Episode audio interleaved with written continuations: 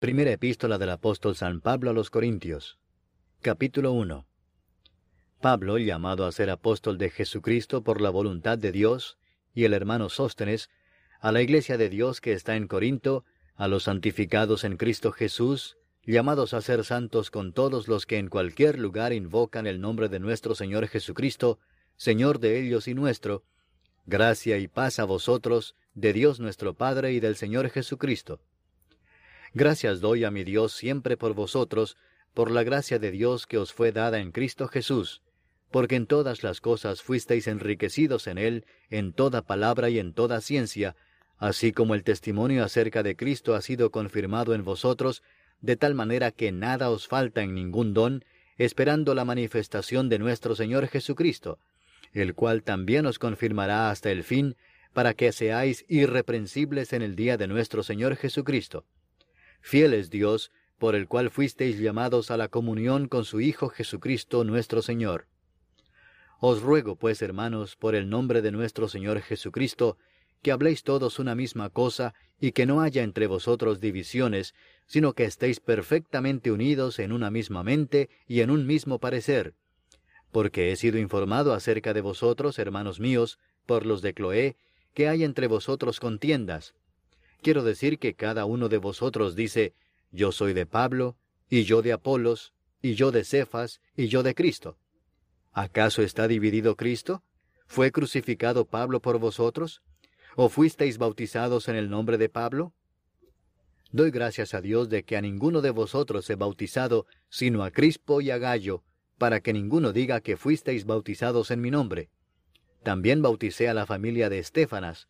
De los demás, no sé si he bautizado a algún otro. Pues no me envió Cristo a bautizar, sino a predicar el Evangelio, no con sabiduría de palabras, para que no se haga vana la cruz de Cristo. Porque la palabra de la cruz es locura a los que se pierden, pero a los que se salvan, esto es a nosotros, es poder de Dios. Pues está escrito, Destruiré la sabiduría de los sabios, y desecharé el entendimiento de los entendidos. ¿Dónde está el sabio? ¿Dónde está el escriba? ¿Dónde está el disputador de este siglo? ¿No ha enloquecido Dios la sabiduría del mundo?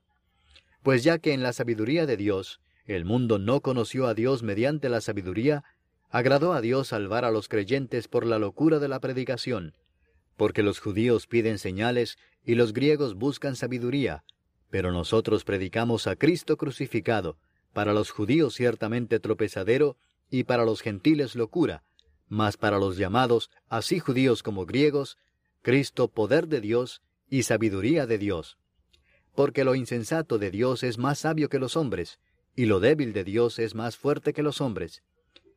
Pues mirad, hermanos, vuestra vocación, que no sois muchos sabios según la carne, ni muchos poderosos, ni muchos nobles, sino que lo necio del mundo escogió Dios para avergonzar a los sabios, y lo débil del mundo escogió Dios para avergonzar a lo fuerte y lo vil del mundo y lo menospreciado escogió Dios, y lo que no es, para deshacer lo que es, a fin de que nadie se jacte en su presencia. Mas por él estáis vosotros en Cristo Jesús, el cual nos ha sido hecho por Dios sabiduría, justificación, santificación y redención, para que, como está escrito, el que se gloría, gloríese en el Señor. Capítulo 2 Así que, hermanos, cuando fui a vosotros para anunciaros el testimonio de Dios, no fui con excelencia de palabras o de sabiduría, pues me propuse no saber entre vosotros cosa alguna, sino a Jesucristo y a este crucificado. Y estuve entre vosotros con debilidad y mucho temor y temblor, y ni mi palabra ni mi predicación fue con palabras persuasivas de humana sabiduría, sino con demostración del Espíritu y de poder, para que vuestra fe no esté fundada en la sabiduría de los hombres, sino en el poder de Dios. Sin embargo, hablamos sabiduría entre los que han alcanzado madurez, y sabiduría no de este siglo, ni de los príncipes de este siglo que perecen. Mas hablamos sabiduría de Dios en misterio, la sabiduría oculta, la cual Dios predestinó antes de los siglos para nuestra gloria, la que ninguno de los príncipes de este siglo conoció, porque si la hubieran conocido, nunca habrían crucificado al Señor de gloria. Antes bien, como está escrito, cosas que ojo no vio, ni oído oyó, ni han subido en corazón de hombre, son las que Dios ha preparado para los que le aman. Pero Dios nos las reveló a nosotros por el Espíritu, porque el Espíritu todo lo escudriña, aun lo profundo de Dios. Porque ¿quién de los hombres sabe las cosas del hombre, sino el Espíritu del hombre que está en él? Así tampoco nadie conoció las cosas de Dios, sino el Espíritu de Dios. Y nosotros no hemos recibido el Espíritu del mundo, sino el Espíritu que proviene de Dios, para que sepamos lo que Dios nos ha concedido, lo cual también hablamos, no con palabras enseñadas por sabiduría humana, sino con las que enseña el Espíritu, acomodando lo espiritual a lo espiritual. Pero el hombre natural no percibe las cosas que son del Espíritu de Dios, porque para él son locura, y no las puede entender, porque se han de discernir espiritualmente. En cambio, el espiritual juzga todas las cosas, pero él no es juzgado de nadie. Porque ¿quién conoció la mente del Señor? ¿Quién la instruirá? Mas nosotros tenemos la mente de Cristo. Capítulo 3. De manera que yo, hermanos, no pude hablaros como a espirituales, sino como a carnales, como a niños en Cristo.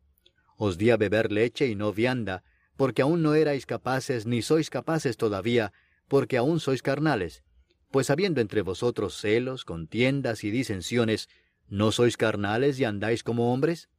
Porque diciendo el uno, yo ciertamente soy de Pablo, y el otro, yo soy de Apolos, ¿no sois carnales? ¿Qué pues es Pablo? ¿Y qué es Apolos? Servidores por medio de los cuales habéis creído, y eso según lo que a cada uno concedió el Señor. Yo planté, Apolos regó, pero el crecimiento lo ha dado Dios. Así que ni el que planta es algo ni el que riega, sino Dios que da el crecimiento. Y el que planta y el que riega son una misma cosa, aunque cada uno recibirá su recompensa conforme a su labor. Porque nosotros somos colaboradores de Dios, y vosotros sois labranza de Dios, edificio de Dios. Conforme a la gracia de Dios que me ha sido dada, yo como perito arquitecto puse el fundamento, y otro edifica encima, pero cada uno mire cómo sobreedifica, porque nadie puede poner otro fundamento que el que está puesto, el cual es Jesucristo. Y si sobre este fundamento alguno edificare oro, plata, piedras preciosas, madera, heno o jarasca, la obra de cada uno se hará manifiesta, porque el día la declarará, pues por el fuego será revelada, y la obra de cada uno cual sea, el fuego la probará. Si permaneciere la obra de alguno que sobreedificó, recibirá recompensa, si la obra de alguno se quemare, él sufrirá pérdida, si bien él mismo será salvo, aunque así como por fuego. ¿No sabéis que sois templo de Dios y que el Espíritu de Dios mora en vosotros? Si alguno destruyere el templo de Dios, Dios le destruirá a él, porque el templo de Dios, el cual sois vosotros, santo es. Nadie se engaña a sí mismo. Si alguno entre vosotros se cree sabio en este siglo, hágase ignorante para que llegue a ser sabio porque la sabiduría de este mundo es insensatez para con Dios, pues escrito está, Él prende a los sabios en la astucia de ellos, y otra vez, el Señor conoce los pensamientos de los sabios que son vanos. Así que ninguno se gloríe en los hombres, porque todo es vuestro, sea Pablo, sea Apolos, sea Cefas, sea el mundo, sea la vida, sea la muerte, sea lo presente, sea lo porvenir, todo es vuestro, y vosotros de Cristo, y Cristo de Dios. Capítulo 4 Así pues, téngannos los hombres por servidores de Cristo y administradores de los misterios de Dios. Ahora bien, se requiere de los administradores que cada uno sea hallado fiel. Yo en muy poco tengo el ser juzgado por vosotros o por tribunal humano, y ni aun yo me juzgo a mí mismo, porque aunque de nada tengo mala conciencia, no por eso soy justificado, pero el que me juzga es el Señor. Así que no juzguéis nada antes de tiempo, antes que venga el Señor, el cual aclarará también lo oculto de las tinieblas y manifestará las intenciones de los corazones, y entonces cada uno recibirá su alabanza de Dios. Pero esto, hermanos, lo he presentado como ejemplo en mí y en Apolos por amor de vosotros, para que en nosotros aprendáis a no pensar más de lo que está escrito, no sea que por causa de uno os envanezcáis unos contra otros. Porque, ¿quién te distingue? ¿O qué tienes que no hayas recibido? Y si lo recibiste, ¿por qué te glorías como si no lo hubieras recibido? Ya estáis saciados, ya estáis ricos, sin nosotros reináis. Y ojalá reinaseis, para que nosotros reinásemos también juntamente con vosotros. Porque según pienso, Dios nos ha exhibido a nosotros los apóstoles como postreros, como a sentenciados a muerte, pues hemos llegado a ser espectáculo al mundo, a los ángeles y a los hombres. Nosotros somos insensatos por amor de Cristo, mas vosotros prudentes en Cristo. Nosotros débiles, mas vosotros fuertes. Vosotros honorables, mas nosotros despreciados. Hasta esta hora padecemos hambre, tenemos sed, estamos desnudos, somos abofeteados y no tenemos morada fija. Nos fatigamos trabajando con nuestras propias manos, nos maldicen y bendecimos, padecemos persecución y la soportamos. Nos difaman y rogamos, hemos venido a ser hasta ahora como la escoria del mundo, el desecho de todos. No escribo esto para avergonzaros, sino para amonestaros como a hijos míos amados porque aunque tengáis diez mil años en Cristo, no tendréis muchos padres, pues en Cristo Jesús yo os engendré por medio del Evangelio. Por tanto os ruego que me imitéis. Por esto mismo os he enviado a Timoteo, que es mi hijo amado y fiel en el Señor, el cual os recordará mi proceder en Cristo, de la manera que enseño en todas partes y en todas las iglesias. Mas algunos están envanecidos como si yo nunca hubiese de ir a vosotros pero iré pronto a vosotros, si el Señor quiere, y conoceré no las palabras, sino el poder de los que andan envanecidos. Porque el reino de Dios no consiste en palabras, sino en poder. ¿Qué queréis?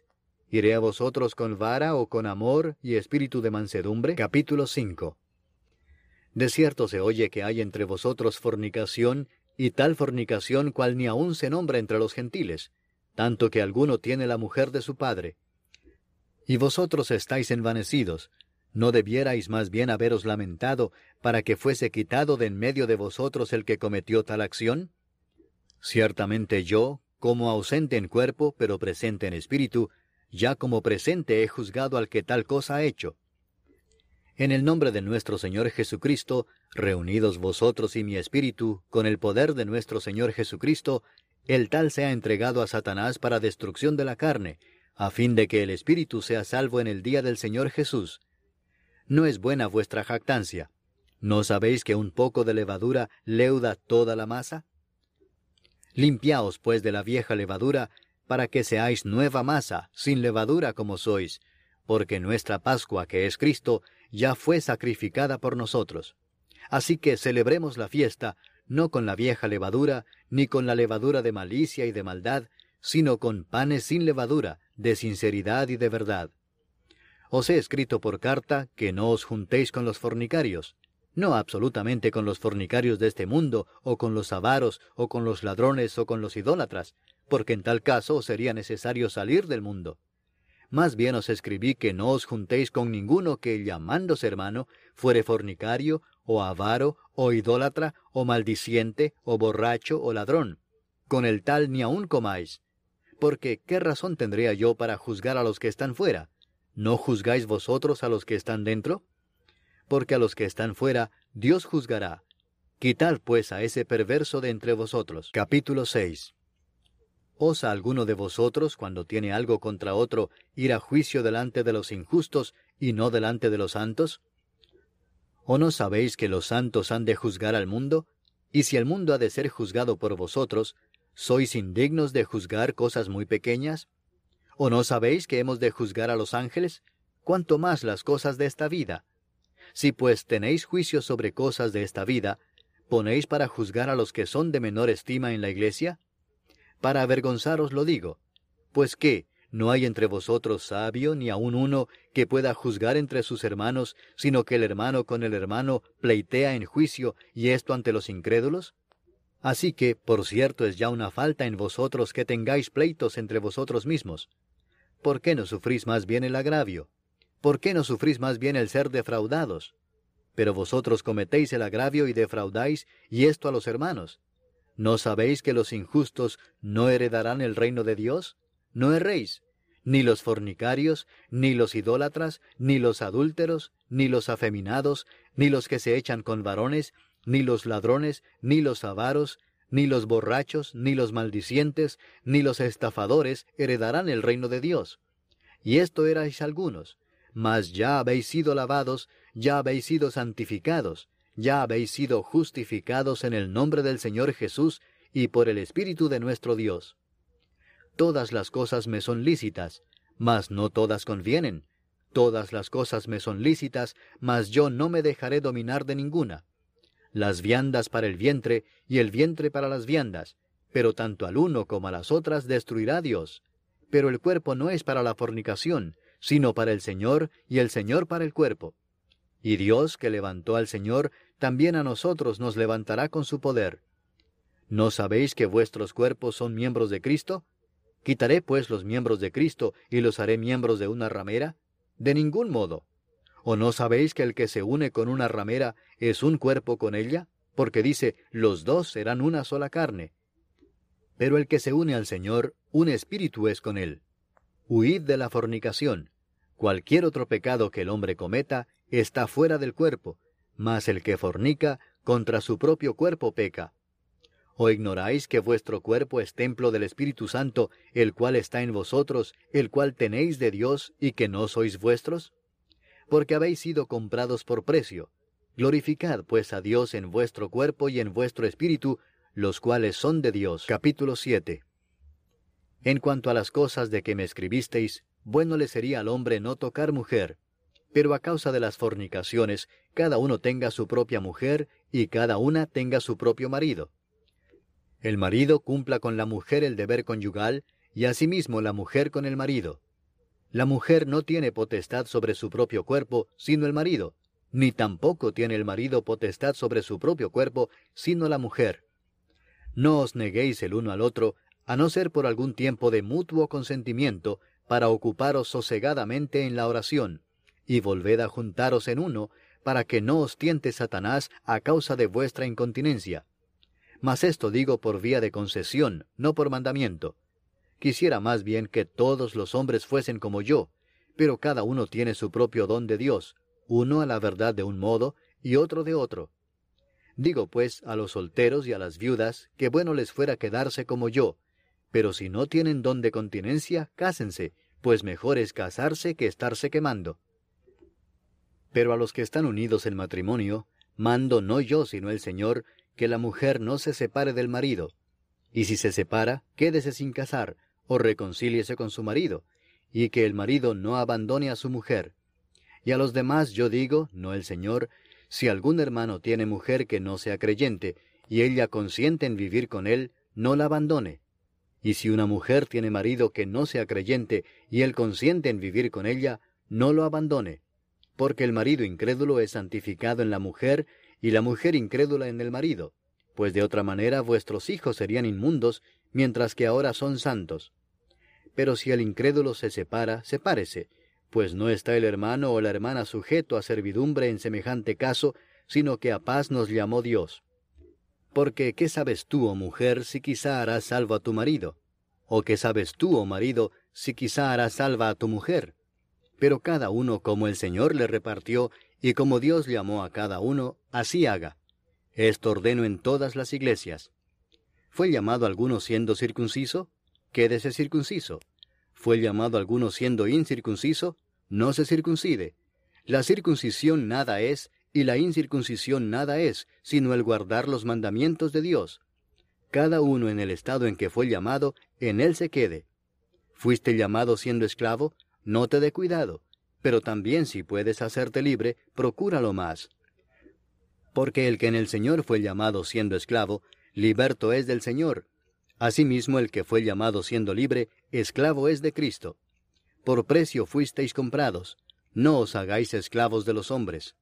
Cada uno, hermanos, en el estado en que fue llamado, así permanezca para con Dios. En cuanto a las vírgenes, no tengo mandamiento del Señor, mas doy mi parecer como quien ha alcanzado misericordia del Señor para ser fiel.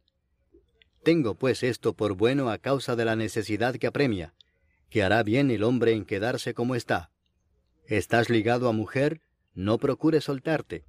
¿Estás libre de mujer? No procures casarte.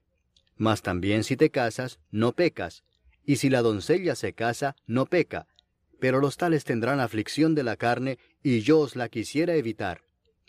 Pero esto digo, hermanos, que el tiempo es corto. Resta pues que los que tienen esposa sean como si no la tuviesen, y los que lloran como si no llorasen, y los que se alegran como si no se alegrasen, y los que compran como si no poseyesen, y los que disfrutan de este mundo como si no lo disfrutasen, porque la apariencia de este mundo se pasa.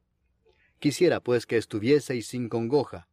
El soltero tiene cuidado de las cosas del Señor, de cómo agradar al Señor, pero el casado tiene cuidado de las cosas del mundo, de cómo agradar a su mujer. Hay asimismo diferencia entre la casada y la doncella. La doncella tiene cuidado de las cosas del Señor para ser santa así en cuerpo como en espíritu, pero la casada tiene cuidado de las cosas del mundo, de cómo agradar a su marido. Esto lo digo para vuestro provecho, no para tenderos lazo, sino para lo honesto y decente, y para que sin impedimento os acerquéis al Señor. Pero si alguno piensa que es impropio para su hija virgen que pase ya de edad y es necesario que así sea, haga lo que quiera, no peca, que se case. Pero el que está firme en su corazón sin tener necesidad, sino que es dueño de su propia voluntad y ha resuelto en su corazón guardar a su hija virgen, bien hace. De manera que el que la da en casamiento hace bien, y el que no la da en casamiento hace mejor. La mujer casada está ligada por la ley mientras su marido vive, pero si su marido muriere, libre es para casarse con quien quiera, con tal que sea en el Señor. Pero a mi juicio, más dichosa será si se quedare así, y pienso que también yo tengo el Espíritu de Dios. Capítulo 8 En cuanto a lo sacrificado a los ídolos, sabemos que todos tenemos conocimiento. El conocimiento envanece, pero el amor edifica. Y si alguno se imagina que sabe algo, aún no sabe nada como debe saberlo. Pero si alguno ama a Dios, es conocido por él. Acerca pues de las viandas que se sacrifican a los ídolos, sabemos que un ídolo nada es en el mundo y que no hay más que un Dios. Pues aunque haya algunos que se llamen dioses, sea en el cielo o en la tierra, como hay muchos dioses y muchos señores, para nosotros, sin embargo, solo hay un Dios, el Padre del cual proceden todas las cosas, y nosotros somos para Él, y un Señor, Jesucristo, por medio del cual son todas las cosas, y nosotros por medio de Él. Pero no en todos hay este conocimiento, porque algunos, habituados hasta aquí a los ídolos, comen como sacrificado a ídolos, y su conciencia, siendo débil, se contamina. Si bien la vianda no nos hace más aceptos ante Dios, pues ni porque comamos seremos más, ni porque no comamos seremos menos. Pero mirad que esta libertad vuestra no venga a ser tropezadero para los débiles. Porque si alguno te ve a ti, que tienes conocimiento, sentado a la mesa en un lugar de ídolos, la conciencia de aquel que es débil no será estimulada a comer de lo sacrificado a los ídolos? Y por el conocimiento tuyo se perderá el hermano débil por quien Cristo murió. De esta manera, pues, pecando contra los hermanos e hiriendo su débil conciencia, contra Cristo pecáis. Por lo cual, si la comida le es a mi hermano ocasión de caer, no comeré carne jamás, para no poner tropiezo a mi hermano. Capítulo 9. ¿No soy apóstol? ¿No soy libre? ¿No he visto a Jesús el Señor nuestro? ¿No sois vosotros mi obra en el Señor? Si para otros no soy apóstol, para vosotros ciertamente lo soy, porque el sello de mi apostolado sois vosotros en el Señor. Contra los que me acusan, esta es mi defensa. ¿Acaso no tenemos derecho de comer y beber? ¿No tenemos derecho de traer con nosotros una hermana por mujer, como también los otros apóstoles y los hermanos del Señor y Cefas? ¿O solo yo y Bernabé no tenemos derecho de no trabajar? ¿Quién fue jamás soldado a sus propias expensas? ¿Quién planta viña y no come de su fruto? ¿O quién apacienta el rebaño y no toma de la leche del rebaño? ¿Digo esto solo como hombre? ¿No dice esto también la ley? Porque en la ley de Moisés está escrito, no pondrás bozal al buey que trilla. ¿Tiene Dios cuidado de los bueyes? ¿O lo dice enteramente por nosotros? Pues por nosotros escribió, porque con esperanza debe arar el que ara, y el que trilla con esperanza de recibir del fruto. Si nosotros sembramos entre vosotros lo espiritual, ¿es gran cosa si segáremos de vosotros lo material? Si otros participan de este derecho sobre vosotros, cuanto más nosotros. Pero no hemos usado de este derecho, sino que lo soportamos todo por no poner ningún obstáculo al Evangelio de Cristo. ¿No sabéis que los que trabajan en las cosas sagradas comen del templo y que los que sirven al altar del altar participan? Así también ordenó el Señor a los que anuncian el Evangelio que vivan del Evangelio. Pero yo de nada de esto me he aprovechado, ni tampoco he escrito esto para que se haga así conmigo, porque prefiero morir antes que nadie desvanezca esta mi gloria. Pues si anuncio el Evangelio, no tengo por qué gloriarme, porque me es impuesta necesidad, y ay de mí si no anunciar el Evangelio. Por lo cual, si lo hago de buena voluntad, recompensa tendré, pero si de mala voluntad, la comisión me ha sido encomendada. ¿Cuál pues es mi galardón? que predicando el Evangelio, presente gratuitamente el Evangelio de Cristo, para no abusar de mi derecho en el Evangelio. Por lo cual, siendo libre de todos, me he hecho siervo de todos para ganar a mayor número. Me he hecho a los judíos como judío, para ganar a los judíos. A los que están sujetos a la ley, aunque yo no esté sujeto a la ley, como sujeto a la ley, para ganar a los que están sujetos a la ley. A los que están sin ley, como si yo estuviera sin ley, no estando yo sin ley de Dios, sino bajo la ley de Cristo, para ganar a los que están sin ley. Me he hecho débil a los débiles, para ganar a los débiles. A todos me he hecho de todo, para que de todos modos salve a algunos. Y esto hago por causa del Evangelio, para hacerme copartícipe de él. ¿No sabéis que los que corren en el estadio, todos a la verdad corren, pero uno solo se lleva el premio? Corred de tal manera que lo obtengáis. Todo aquel que lucha, de todo se abstiene. Ellos a la verdad para recibir una corona corruptible, pero nosotros una incorruptible.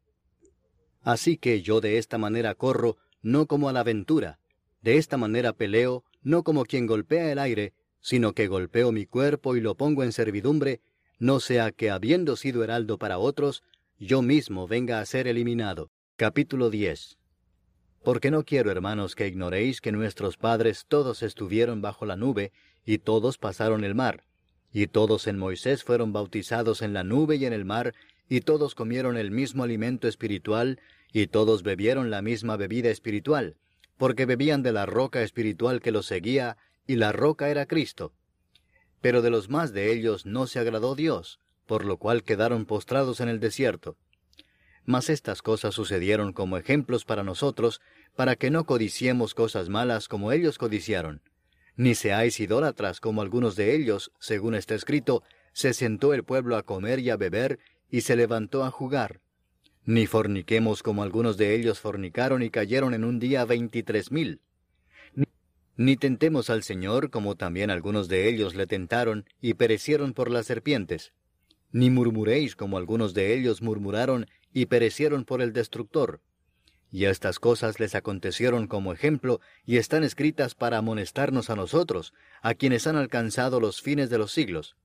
Así que el que piensa estar firme, mire que no caiga.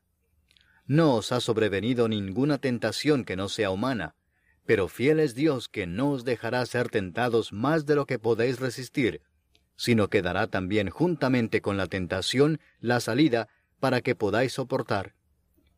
Por tanto, amados míos, huid de la idolatría. Como a sensatos os hablo, juzgad vosotros lo que digo. La copa de bendición que bendecimos no es la comunión de la sangre de Cristo. El pan que partimos no es la comunión del cuerpo de Cristo. Siendo uno solo el pan, nosotros, con ser muchos, somos un cuerpo, pues todos participamos de aquel mismo pan. Mirad a Israel según la carne, los que comen de los sacrificios ¿No son partícipes del altar? ¿Qué digo, pues? ¿Que el ídolo es algo o que sea algo lo que se sacrifica a los ídolos?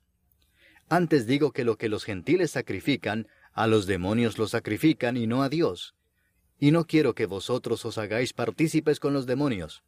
No podéis beber la copa del Señor y la copa de los demonios. No podéis participar de la mesa del Señor y de la mesa de los demonios. ¿O provocaremos a celos al Señor? ¿Somos más fuertes que Él? Todo me es lícito, pero no todo conviene. Todo me es lícito, pero no todo edifica. Ninguno busque su propio bien sino el del otro. De todo lo que se vende en la carnicería, comed sin preguntar nada por motivos de conciencia, porque del Señor es la tierra y su plenitud. Si algún incrédulo os invita, y queréis ir, de todo lo que se os ponga delante comed sin preguntar nada por motivos de conciencia, mas si alguien os dijere, esto fue sacrificado a los ídolos, No lo comáis por causa de aquel que lo declaró y por motivos de conciencia, porque del Señor es la tierra y su plenitud. La conciencia, digo, no la tuya, sino la del otro, pues ¿por qué se ha de juzgar mi libertad por la conciencia de otro?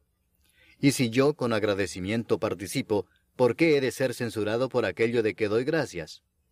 Si pues coméis o bebéis, o hacéis otra cosa, hacedlo todo para la gloria de Dios. No seáis tropiezo ni a judíos, ni a gentiles, ni a la iglesia de Dios, como también yo en todas las cosas agrado a todos, no procurando mi propio beneficio, sino el de muchos, para que sean salvos. Capítulo 11. Sed imitadores de mí, así como yo de Cristo.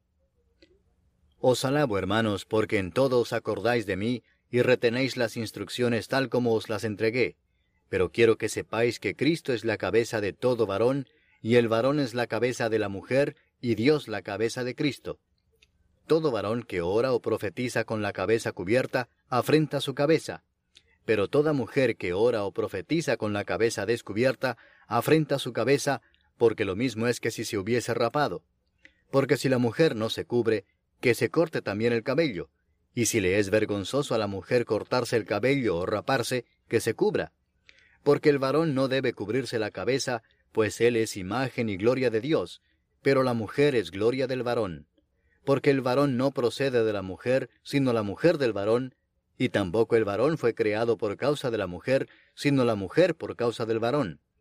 Por lo cual la mujer debe tener señal de autoridad sobre su cabeza por causa de los ángeles. Pero en el Señor, ni en el varón es sin la mujer, ni la mujer sin el varón. Porque así como la mujer procede del varón, también el varón nace de la mujer, pero todo procede de Dios. Juzgad vosotros mismos, ¿es propio que la mujer ore a Dios sin cubrirse la cabeza? ¿La naturaleza misma no os enseña que al varón le es deshonroso dejarse crecer el cabello? Por el contrario, a la mujer dejarse crecer el cabello le es honroso, porque en lugar de velo le es dado el cabello. Con todo eso, si alguno quiere ser contencioso, nosotros no tenemos tal costumbre ni las iglesias de Dios. Pero al anunciaros esto que sigue, no os alabo, porque no os congregáis para lo mejor, sino para lo peor. Pues en primer lugar, cuando os reunís como iglesia, oigo que hay entre vosotros divisiones, y en parte lo creo. Porque es preciso que entre vosotros haya disensiones, para que se hagan manifiestos entre vosotros los que son aprobados. Cuando pues os reunís vosotros, esto no es comer la cena del Señor, porque al comer cada uno se adelanta a tomar su propia cena, y uno tiene hambre y otro se embriaga. Pues qué, ¿no tenéis casas en que comáis y bebáis? ¿O menospreciáis la iglesia de Dios y avergonzáis a los que no tienen nada? ¿Qué os diré? ¿Os alabaré? En esto no os alabo. Porque yo recibí del Señor lo que también os he enseñado, que el Señor Jesús la noche que fue entregado, tomó pan, y habiendo dado gracias lo partió y dijo, Tomad, comed, esto es mi cuerpo que por vosotros es partido. Haced esto en memoria de mí. Asimismo tomó también la copa después de haber cenado, diciendo, Esta copa es el nuevo pacto en mi sangre. Haced esto todas las veces que la bebiereis, en memoria de mí. Así pues, todas las veces que comiereis este pan y bebiereis esta copa, la muerte del Señor anunciáis hasta que Él venga. De manera que cualquiera que comiere este pan o bebiere esta copa del Señor indignamente, será culpado del cuerpo y de la sangre del Señor. Por tanto, pruébese cada uno a sí mismo, y coma así del pan y beba de la copa. Porque el que come y bebe indignamente, sin discernir el cuerpo del Señor, juicio come y bebe para sí. Por lo cual hay muchos enfermos y debilitados entre vosotros, y muchos duermen. Si pues nos examinásemos a nosotros mismos, no seríamos juzgados, mas siendo juzgados somos castigados por el Señor para que no seamos condenados con el mundo. Así que, hermanos míos, cuando os reunís a comer, esperaos unos a otros. Si alguno tuviere hambre, coma en su casa para que no os reunáis para juicio. Las demás cosas las pondré en orden cuando yo fuere. Capítulo 12. No quiero, hermanos, que ignoréis acerca de los dones espirituales. Sabéis que cuando erais gentiles se os extraviaba llevándoos como se os llevaba a los ídolos mudos. Por tanto os hago saber que nadie que hable por el Espíritu de Dios llama anatema a Jesús, y nadie puede llamar a Jesús Señor sino por el Espíritu Santo. Ahora bien, hay diversidad de dones, pero el Espíritu es el mismo. Y hay diversidad de ministerios, pero el Señor es el mismo. Y hay diversidad de operaciones, pero Dios, que hace todas las cosas en todos, es el mismo.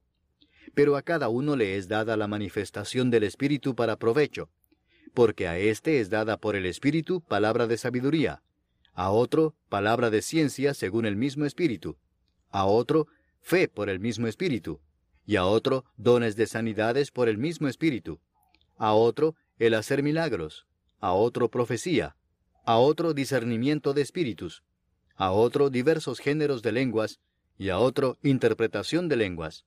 Pero todas estas cosas las hace uno y el mismo Espíritu, repartiendo a cada uno en particular como Él quiere.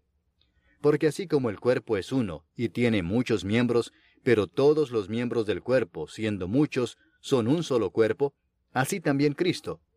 Porque por un solo Espíritu fuimos todos bautizados en un cuerpo, sean judíos o griegos, sean esclavos o libres, y a todos se nos dio a beber de un mismo Espíritu. Además, el cuerpo no es un solo miembro, sino muchos. Si dijere el pie, porque no soy mano, no soy del cuerpo, ¿por eso no será del cuerpo? Y si dijere la oreja, porque no soy ojo, no soy del cuerpo, ¿por eso no será del cuerpo? Si todo el cuerpo fuese ojo, ¿dónde estaría el oído? Si todo fuese oído, ¿dónde estaría el olfato? Mas ahora Dios ha colocado los miembros, cada uno de ellos en el cuerpo como Él quiso. Porque si todos fueran un solo miembro, ¿dónde estaría el cuerpo? Pero ahora son muchos los miembros, pero el cuerpo es uno solo. Ni el ojo puede decir a la mano, no te necesito, ni tampoco la cabeza a los pies, no tengo necesidad de vosotros. Antes bien los miembros del cuerpo que parecen más débiles son los más necesarios. Y a aquellos del cuerpo que nos parecen menos dignos, a estos vestimos más dignamente. Y los que en nosotros son menos decorosos, se tratan con más decoro. Porque los que en nosotros son más decorosos no tienen necesidad. Pero Dios ordenó el cuerpo, dando más abundante honor al que le faltaba, para que no haya desavenencia en el cuerpo, sino que los miembros todos se preocupen los unos por los otros. De manera que si un miembro padece, todos los miembros se duelen con él, y si un miembro recibe honra, todos los miembros con él se gozan.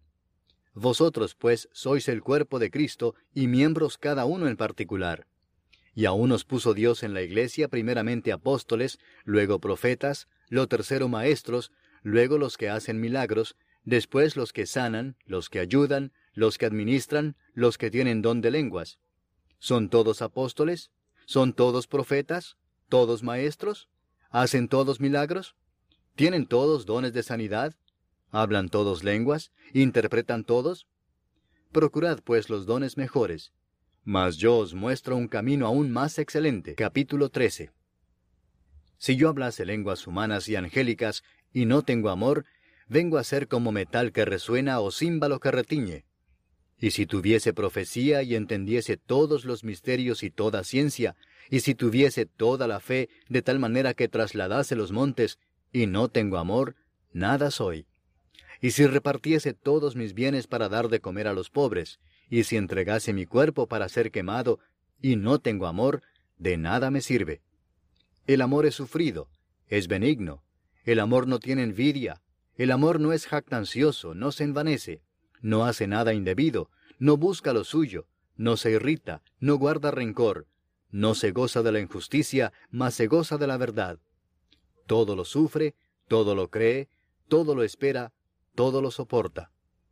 El amor nunca deja de ser, pero las profecías se acabarán y cesarán las lenguas y la ciencia acabará. Porque en parte conocemos y en parte profetizamos. Mas cuando venga lo perfecto, entonces lo que es en parte se acabará. Cuando yo era niño, hablaba como niño, pensaba como niño, juzgaba como niño. Mas cuando ya fui hombre, dejé lo que era de niño. Ahora vemos por espejo, oscuramente, mas entonces veremos cara a cara. Ahora conozco en parte, pero entonces conoceré como fui conocido. Y ahora permanecen la fe, la esperanza y el amor, estos tres, pero el mayor de ellos es el amor. Capítulo 14. Seguid el amor, y procurad los dones espirituales, pero sobre todo que profeticéis. porque el que habla en lenguas no habla a los hombres, sino a Dios, pues nadie le entiende, aunque por el Espíritu habla misterios. Pero el que profetiza habla a los hombres para edificación, exhortación y consolación. El que habla en lengua extraña, a sí mismo se edifica, pero el que profetiza edifica a la iglesia. Así que quisiera que todos vosotros hablaseis en lenguas, pero más que profeticéis, porque mayor es el que profetiza que el que habla en lenguas, a no ser que las interprete para que la iglesia reciba edificación. Ahora pues, hermanos, si yo voy a vosotros hablando en lenguas, ¿qué os aprovechará si no os hablare con revelación, o con ciencia, o con profecía, o con doctrina? Ciertamente las cosas inanimadas que producen sonidos, como la flauta o la cítara, si no dieren distinción de voces, ¿cómo se sabrá lo que se toca con la flauta o con la cítara? Y si la trompeta diere sonido incierto, ¿quién se preparará para la batalla? Así también vosotros, si por la lengua no diereis palabra bien comprensible, ¿cómo se entenderá lo que decís? Porque hablaréis al aire. Tantas clases de idiomas hay, seguramente, en el mundo, y ninguno de ellos carece de significado. Pero si yo ignoro el valor de las palabras, seré como extranjero para el que habla, y el que habla será como extranjero para mí. Así también vosotros, pues que anheláis dones espirituales, procurad abundar en ellos para edificación de la iglesia. Por lo cual el que habla en lengua extraña, pide en oración poder interpretarla, porque si yo oro en lengua desconocida, mi espíritu ora, pero mi entendimiento queda sin fruto. ¿Qué pues? Oraré con el espíritu, pero oraré también con el entendimiento. Cantaré con el espíritu, pero cantaré también con el entendimiento. Porque si bendecís solo con el espíritu, el que ocupa lugar de simple oyente, ¿cómo dirá el amén a tu acción de gracias? Pues no sabe lo que has dicho. Porque tú a la verdad bien das gracias, pero el otro no es edificado. Doy gracias a Dios que hablo en lenguas más que todos vosotros, pero en la iglesia prefiero hablar cinco palabras con mi entendimiento para enseñar también a otros que diez mil palabras en lengua desconocida. Hermanos, no seáis niños en el modo de pensar, sino sed niños en la malicia, pero maduros en el modo de pensar. En la ley está escrito, en otras lenguas y con otros labios hablaré a este pueblo, y ni aun así me oirán, dice el Señor. Así que las lenguas son por señal, no a los creyentes, sino a los incrédulos, pero la profecía no a los incrédulos, sino a los creyentes. Si pues toda la iglesia se reúne en un solo lugar, y todos hablan en lenguas, y entran indoctos o incrédulos, ¿no dirán que estáis locos? Pero si todos profetizan, y entra algún incrédulo o indocto, por todos es convencido, por todos es juzgado.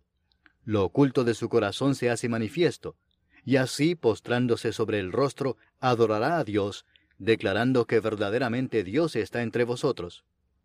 ¿Qué hay, pues, hermanos? Cuando os reunís, cada uno de vosotros tiene salmo, tiene doctrina, tiene lengua, tiene revelación, tiene interpretación. Hágase todo para edificación. Si habla alguno en lengua extraña, sea esto por dos, o a lo más tres, y por turno, y uno interprete. Y si no hay intérprete, calle en la iglesia, y hable para sí mismo y para Dios. Asimismo los profetas hablen dos o tres, y los demás juzguen. Y si algo le fuere revelado a otro que estuviere sentado, calle el primero.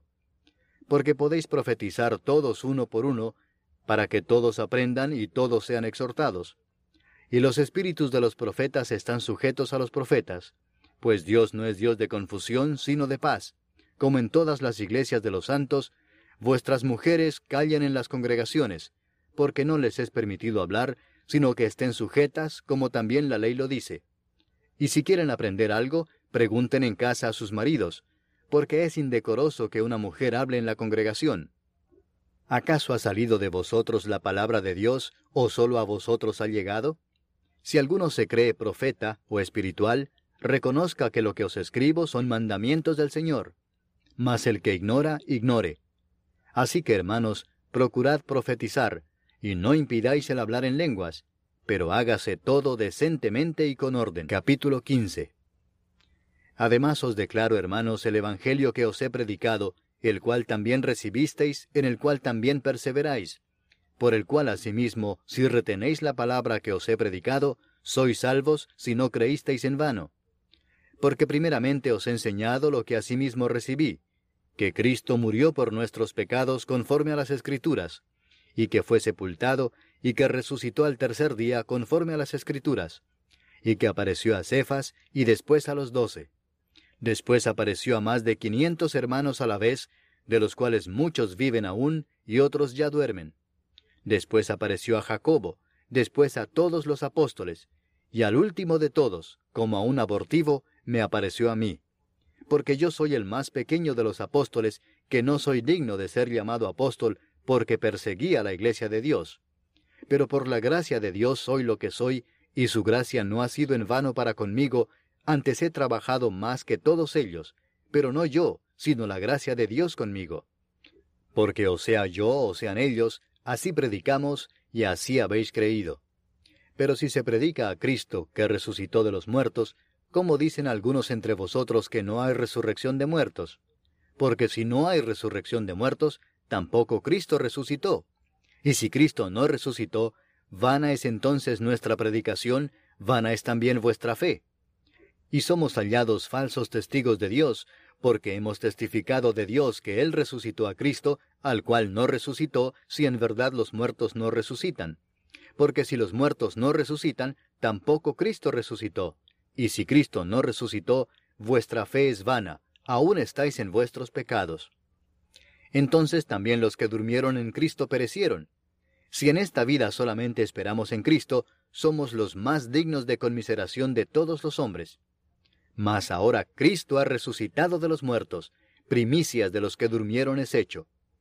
Porque por cuanto la muerte entró por un hombre, también por un hombre la resurrección de los muertos. Porque así como en Adán todos mueren, también en Cristo todos serán vivificados. Pero cada uno en su debido orden, Cristo las primicias, luego los que son de Cristo en su venida, luego el fin, cuando entregue el reino al Dios y Padre, cuando haya suprimido todo dominio, toda autoridad y potencia. Porque preciso es que Él reine hasta que haya puesto a todos sus enemigos debajo de sus pies, y el postrer enemigo que será destruido es la muerte.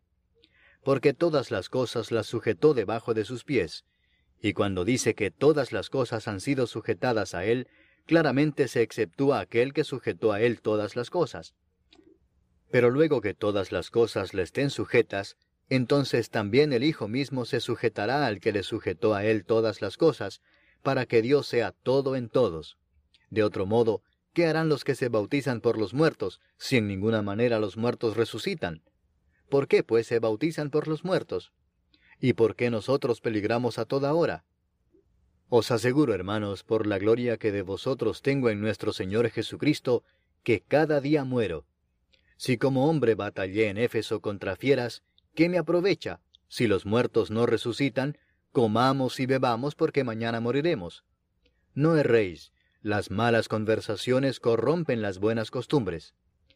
Velad debidamente y no pequéis, porque algunos no conocen a Dios. Para vergüenza vuestra lo digo. Pero dirá alguno, ¿cómo resucitarán los muertos? ¿Con qué cuerpo vendrán? Necio, lo que tú siembras no se vivifica si no muere antes. Y lo que siembras no es el cuerpo que ha de salir, sino el grano desnudo, ya sea de trigo o de otro grano pero Dios le da el cuerpo como Él quiso, y a cada semilla su propio cuerpo. No toda carne es la misma carne, sino que una carne es la de los hombres, otra carne la de las bestias, otra la de los peces, y otra la de las aves. Y hay cuerpos celestiales y cuerpos terrenales, pero una es la gloria de los celestiales y otra la de los terrenales. Una es la gloria del sol, otra la gloria de la luna, y otra la gloria de las estrellas, pues una estrella es diferente de otra en gloria. Así también es la resurrección de los muertos. Se siembra en corrupción, resucitará en incorrupción. Se siembra en deshonra, resucitará en gloria. Se siembra en debilidad, resucitará en poder. Se siembra cuerpo animal, resucitará cuerpo espiritual. Hay cuerpo animal y hay cuerpo espiritual. Así también está escrito, fue hecho el primer hombre Adán alma viviente, el postrer Adán, espíritu vivificante. Mas lo espiritual no es primero sino lo animal, luego lo espiritual. El primer hombre es de la tierra, terrenal. El segundo hombre que es del Señor es del cielo. Cual el terrenal, tales también los terrenales. y cuál el celestial, tales también los celestiales. Y así como hemos traído la imagen del terrenal, traeremos también la imagen del celestial. Pero esto digo, hermanos, que la carne y la sangre no pueden heredar el reino de Dios, ni la corrupción hereda la incorrupción. He aquí os digo un misterio. No todos dormiremos, pero todos seremos transformados en un momento, en un abrir y cerrar de ojos, a la final trompeta, porque se tocará la trompeta, y los muertos serán resucitados incorruptibles, y nosotros seremos transformados. Porque es necesario que esto corruptible se vista de incorrupción, y esto mortal se vista de inmortalidad. Y cuando esto corruptible se haya vestido de incorrupción, y esto mortal se haya vestido de inmortalidad, entonces se cumplirá la palabra que está escrita, sorbida es la muerte en victoria. ¿Dónde está, oh muerte, tu aguijón? ¿Dónde, oh sepulcro, tu victoria? Ya que el aguijón de la muerte es el pecado, y el poder del pecado la ley. Más gracias sean dadas a Dios, que nos da la victoria por medio de nuestro Señor Jesucristo. Así que, hermanos míos amados, estad firmes y constantes, creciendo en la obra del Señor siempre, sabiendo que vuestro trabajo en el Señor no es en vano. Capítulo 16. En cuanto a la ofrenda para los santos, haced vosotros también de la manera que ordené en las iglesias de Galacia. Cada primer día de la semana, cada uno de vosotros ponga aparte algo, según haya prosperado, guardándolo para que cuando yo llegue no se recojan entonces ofrendas. Y cuando haya llegado, a quienes hubierais designado por carta, a éstos enviaré para que lleven vuestro donativo a Jerusalén. Y si fuere propio que yo también vaya, irán conmigo. Iré a vosotros cuando haya pasado por Macedonia, pues por Macedonia tengo que pasar. Y podrá ser que me quede con vosotros, o aún pase el invierno, para que vosotros me encaminéis a donde haya de ir. Porque no quiero veros ahora de paso, pues espero estar con vosotros algún tiempo si el Señor lo permite. Pero estaré en Éfeso hasta Pentecostés, porque se me ha abierto puerta grande y eficaz, y muchos son los adversarios. Y si llega Timoteo, mirad que esté con vosotros con tranquilidad, porque él hace la obra del Señor así como yo. Por tanto, nadie le tenga en poco, sino encaminadle en paz, para que venga a mí, porque le espero con los hermanos. Acerca del hermano Apolos, mucho le rogué que fuese a vosotros con los hermanos, mas de ninguna manera tuvo voluntad de ir por ahora, pero irá cuando tenga oportunidad. Velad, estad firmes en la fe, portaos varonilmente y esforzaos. Todas vuestras cosas sean hechas con amor. Hermanos, ya sabéis que la familia de Estefanas es las primicias de Acaya y que ellos se han dedicado al servicio de los santos. Os ruego que os sujetéis a personas como ellos y a todos los que ayudan y trabajan. Me regocijo con la venida de Estefanas, de Fortunato y de Acaico, pues ellos han suplido vuestra ausencia, porque confortaron mi espíritu y el vuestro. Reconoced pues a tales personas. Las iglesias de Asia os saludan. Aquila y Priscila, con la iglesia que está en su casa, os saludan mucho en el Señor. Os saludan todos los hermanos. Saludaos los unos a los otros con ósculo santo. Yo, Pablo, os escribo esta salutación de mi propia mano. El que no amare al Señor Jesucristo sea anatema. El Señor viene. La gracia del Señor Jesucristo esté con vosotros. Mi amor en Cristo Jesús esté con todos vosotros.